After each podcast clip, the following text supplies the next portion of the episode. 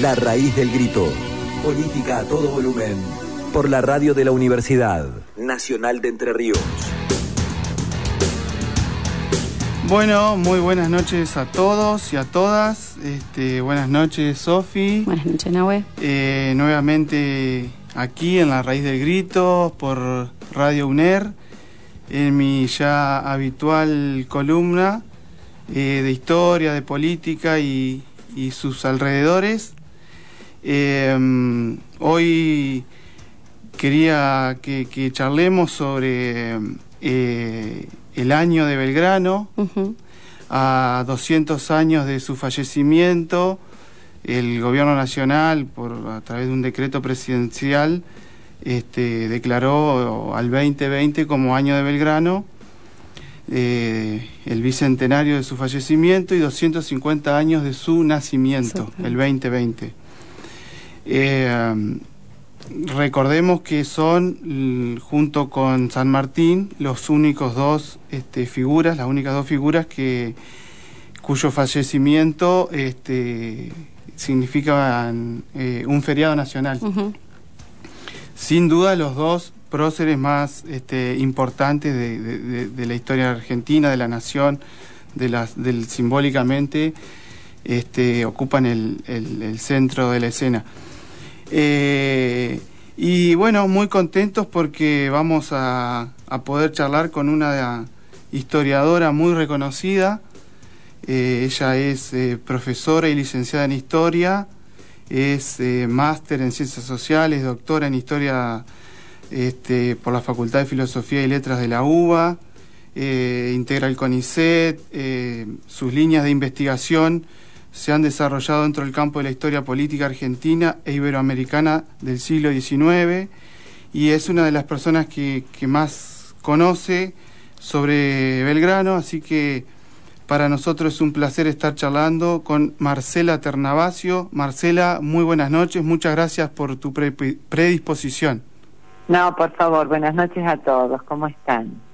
Bueno, bien, aquí este, extremando los, los cuidados los el, cuidados. El distanciamiento. Eh, y bueno, este, muy, muy contento de poder estar charlando con vos. Hemos eh, en más de alguna ocasión leído tus algunos de tus libros en, en la facultad. En mi caso, eh, soy estudiante de, de ciencia política. así que bueno, es un placer estar charlando en este año, como decía, este, el año de Belgrano que será recordado el 2020 como el año de la pandemia en el año belgraniano. Exacto, Porque lo que nadie imaginaba con el decreto presidencial es que íbamos a estar pasando por esto. Claro, sí, sí, sí, sin duda un hubiera habido, me imagino que un montón de conmemoraciones públicas, etcétera, etcétera, que bueno. Y ni, y ni les cuento en Rosario, que para Rosario, hablando del Panteón de Próceres, eh, significa identitariamente un digamos un momento fundacional para Rosario, digamos para una ciudad que no ha tenido fundación, que no tiene cabildo, que crece al calor de la inmigración masiva, bueno, Belgrano vino a ser una especie de, de mojón de mito fundacional, así que bueno, trasladaremos los festejos para lo que fue, y si quieren también puedo hablar un poco de eso, para lo que fueron los funerales de Belgrano, que en realidad se hicieron al año de haber muerto aquel 20 de junio de 1820, en donde, como suelo decir, bueno, la ciudad de Buenos Aires era un delirio, vivía en su momento de, la conocida anarquía. es más, el día que muere Belgrano es el día de los tres gobernadores que hay en Buenos Aires, que se superponen y solapan en el marco de, como dijo un, periódico de aquellos días, en aquellos días gobernó el que quiso, ¿no? Mm. Entonces, bueno, eh, tiene en ese momento, digamos, un, un, funeral muy austero, con muy pocos conocidos, pero será recién al año siguiente, cuando ya pacificada la ciudad y la provincia, e iniciado el momento rivadaviano, Buenos Aires se festeja a sí misma con su hijo, digamos, pródigo que, que murió en soledad, y le hacen grandes funerales, ¿no? Que, que van a ser descritos por el Argos de Buenos Aires en ese momento, de manera que, bueno, lo que podemos hacer es, en el marco de la pandemia, trasladar la conmemoración física, ah, si esto es posible, a lo que fuera, a lo que fue el bicentenario de los funerales de Belgrano, ¿no? En 1821 entonces. En efecto.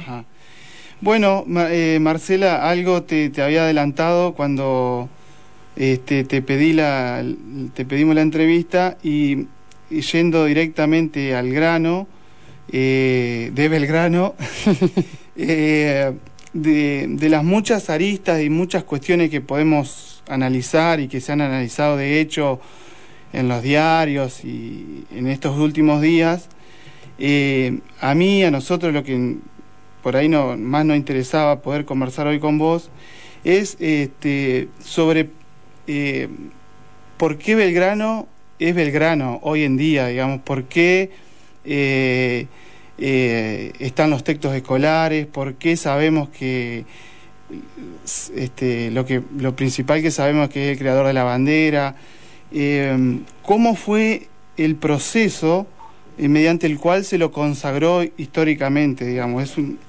este, eh, eh, y ahí, ahí me adelanto y, te pregunto por, por, por la figura, de, por el libro de Mitre, que fue la primera biografía, según creo, de, de Belgrano, canónica. Eh, bueno, eso así, muy amplia la pregunta. No, no, pero, pero, pero apuntás muy bien, porque el momento fundacional eh, que cristaliza Belgrano en el panteón de padres de la patria, eh, un mito fundacional que presuponía en la figura de Belgrano, como dice Bartolomé Mitre en la introducción de la edición definitiva, ¿no? De la historia de Belgrano y de la independencia argentina, que es de 1887. Allí dice, bueno, aquí relato la historia de un hombre y la historia de una época. Cuando confluyen en esa, en esa obra la historia de un hombre y de una época, confluye ese mito fundacional que coloca en Belgrano, ¿no? En la perspectiva de Mitre, dos ideas fundamentales. La primera es que Belgrano vendría a representar el espíritu independentista preexistente a la revolución, ¿no? Un supuesto que la historiografía de los últimos de las últimas décadas ha venido justamente a desarmar.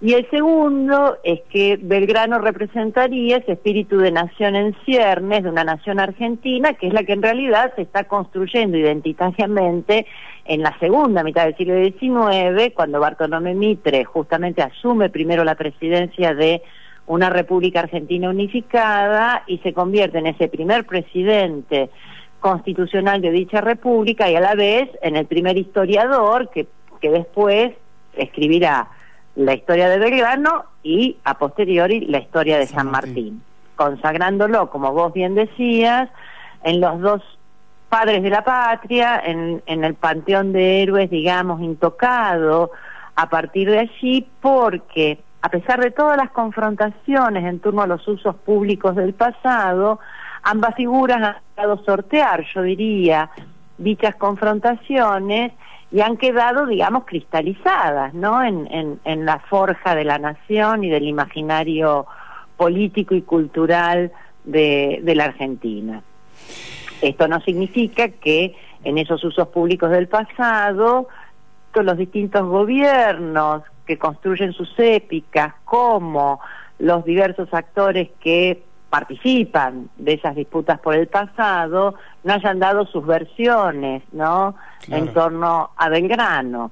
Y bueno, e, de hecho, en estos últimos días hemos visto innumerables intervenciones públicas donde lo que, bueno, Hilda Sábato y yo planteamos en un reciente artículo en, en el diario La Nación del viernes pasado, es que, por un lado, el mito fundacional mitrista sigue incólume, ¿no? Y, atraviesa la grieta, ¿no? Política e ideológica. Todos aluden a Belgrano como el héroe de la nación y de una independencia preexistente, pero se lo arropa, según las distintas versiones en danza, de lo que nosotros hemos denominado, bueno, versiones anacrónicas atribuidas al prócer, ¿no? Podría darte una larga lista de esas versiones anacrónicas, pero bueno, en todo caso lo que en ellas se pone en evidencia es justamente el interés por colocar en la figura de Belgrano y en su memoria histórica, yo diría una agenda política del presente que, bueno, como bien decimos, cae en, fuertes anacronismos, sencillamente porque le hacen decir, pensar o um, accionar a Belgrano con un idioma y con un lenguaje que Belgrano si se levantara de la tumba desconocería por completo. Pero bueno, sí, eso sí, hace eh, parte, ¿no? de los debate, públicos de la historia. Sí, un, gran debate, Marcela, de, historiográfico, político, del momento, ¿no? Eh, Yo te diría que más que historiográfico es un debate ideológico. ideológico. Es decir, en el, en el mundo historiográfico, académico, profesional, hay, eh, consenso. tenemos, por supuesto, distintas polémicas y distintas interpretaciones en torno a la figura de Belgrano en, en relación a ciertos puntos de pero hay un zócalo común que implica no caer en, de ninguna manera en estos anacronismos. Yo diría que estos anacronismos vienen de la mano de lo que podemos llamar un, divulgadores de la historia, afines a ciertas concepciones ideológicas, eh, pero que no hacen parte de lo que es el mundo académico profesional dedicado a la investigación histórica comprometida con la verdad histórica, ¿no? Con todas las comillas que le podamos poner al concepto de verdad. Sí, eh, Marcela, entonces eh, vos decías que Belgrano, al igual que San Martín, este, habría consenso en todo el arco ideológico, digamos, de, eh, de reivindicarlo. A ver, de reivindicarlo sin borrar todas aquellas cuestiones que a la tradición republicana argentina le incomodan. Quiero decir, son dos personajes que más allá de los esfuerzos que hagan distintas versiones por silenciar, ocultar y un largo etcétera, eh, se trataba de dos hombres del orden y de, y de un orden que proyectaban como monárquico constitucional para las Provincias Unidas. Bueno, esto digo, no hay más que leer los testimonios clarísimos de ambos personajes en sus trayectorias políticas. Entonces, eh, esa, esa posición que adoptaron respecto del orden futuro de las Provincias Unidas estaba en sintonía con una amplia gama de dirigentes de la época, porque por otro lado, como bien sabemos, la República como forma de gobierno era un ensayo excepcional eh, y lo digo en, en, singular porque estamos hablando de la República del Norte, de las ex 13 colonias británicas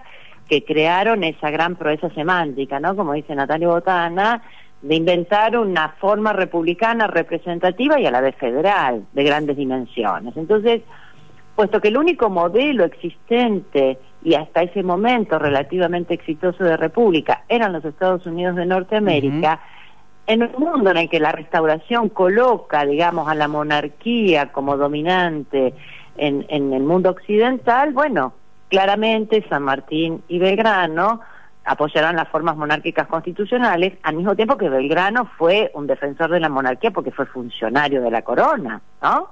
Secretario del Consulado de Comercio y, creyó que la corona tenía que ser el motor de los cambios deseables, de la misma manera que apoyó la, la opción carlotista, es decir, de coronar como regente de América a la hermana de Fernando VII que estaba en Brasil entre 1808 y 1810 y luego ya con la emancipación va a ser el promotor ¿no? de la monarquía incaica buscando un linaje autóctono, autóctono para, para esta forma de gobierno a sabiendas después de su frustrada eh, misión diplomática en Londres en 1815 de que no había eh, príncipes de linaje europeo dispuestos a venir a estas marginales tierras australes, ¿no? Del Atlántico Sur.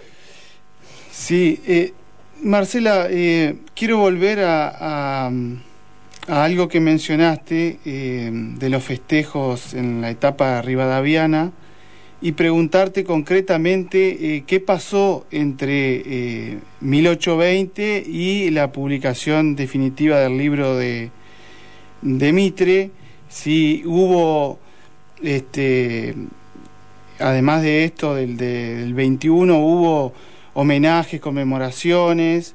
¿Y, y, qué, te quiero preguntar eh, concretamente, que lo tengo aquí anotado como, como una pregunta que me, que me interesa escuchar tu opinión? Eh, si Mitre eh, decidió recurrir a la biografía de Belgrano como molde para su interpretación de la historia argentina, eh, porque ya era considerado un prócer indiscutible, o Belgrano eh, adquirió ese lugar por la influencia que tendría luego el, libro y la interpretación de, de Mitre? Es una excelente pregunta, porque mm, en realidad Alejandro Janián está trabajando justamente en la construcción de esa memoria del héroe y lo que él está planteando es que ya en 1821, en esos funerales, en el discurso que Valentín Gómez da eh, en el TEDEM y, y digamos las distintas narrativas que aparecen en la prensa, ya van perfilando, ¿no? Van perfilando la figura del futuro héroe que es además un hombre de Buenos Aires. Entonces, la construcción de Belgrano es una construcción en torno al personaje que representa a esa suerte de Atenas del Plata en los años 20 rivadavianos, que es justamente ser el hijo de Buenos Aires, que dejó, digamos, su vida de funcionario de la corona para comprometerse con la causa revolucionaria pero será recién en la década del 50, justamente, cuando cayendo el rosismo y Buenos Aires quede separada de la Confederación, cuando se regrese sobre figuras que representen a esa Buenos Aires separada del resto de las provincias, y allí la repatriación, digamos, de los restos de Rivadavia, más la aparición de las memorias del general Paz, recuperando también la figura de Belgrano, y, eh, digamos, la, la, la, consagración que Mitre hace de su figura en el primer esbozo geográfico de la década del 50, nos está hablando de cómo efectivamente Buenos Aires retoma la figura de Belgrano, ¿no? Eh, ahora, esa Buenos Aires que retoma la figura de Belgrano en los años 50, separada de la Confederación, una vez conformada la República Argentina, lo consagrará como héroe nacional, ¿no? Y eso ahí está la obra de Mitre, ¿no? En sus, en sus cuatro ediciones. Y es un movimiento que gradualmente va a ir mostrando también cómo Rosario se quiere inscribir en esa incipiente tradición de una historia nacional reapareciendo como el lugar donde fue creada la bandera, porque será Mitre el que recupere ese evento de la creación de la bandera en Rosario, un evento que ni siquiera Belgrano recupera en su autobiografía. Es decir, Rosario va a ser cuna de la bandera en la medida en que Belgrano pueda ser recuperado como creador de la bandera en la obra de Mitre como héroe nacional. ¿Se entiende? O sí, perfecto distintas operaciones que se van dando gradualmente, que en el caso de la figura de, Belgrano como héroe del panteón a nivel nacional se cristaliza en la segunda mitad del siglo XIX y la operación de Rosario como cuna de la bandera terminará de cristalizar en, en, las primeras décadas del siglo XX, ¿no? Y que tendrá luego su, digamos, su icono con la construcción del monumento a la bandera.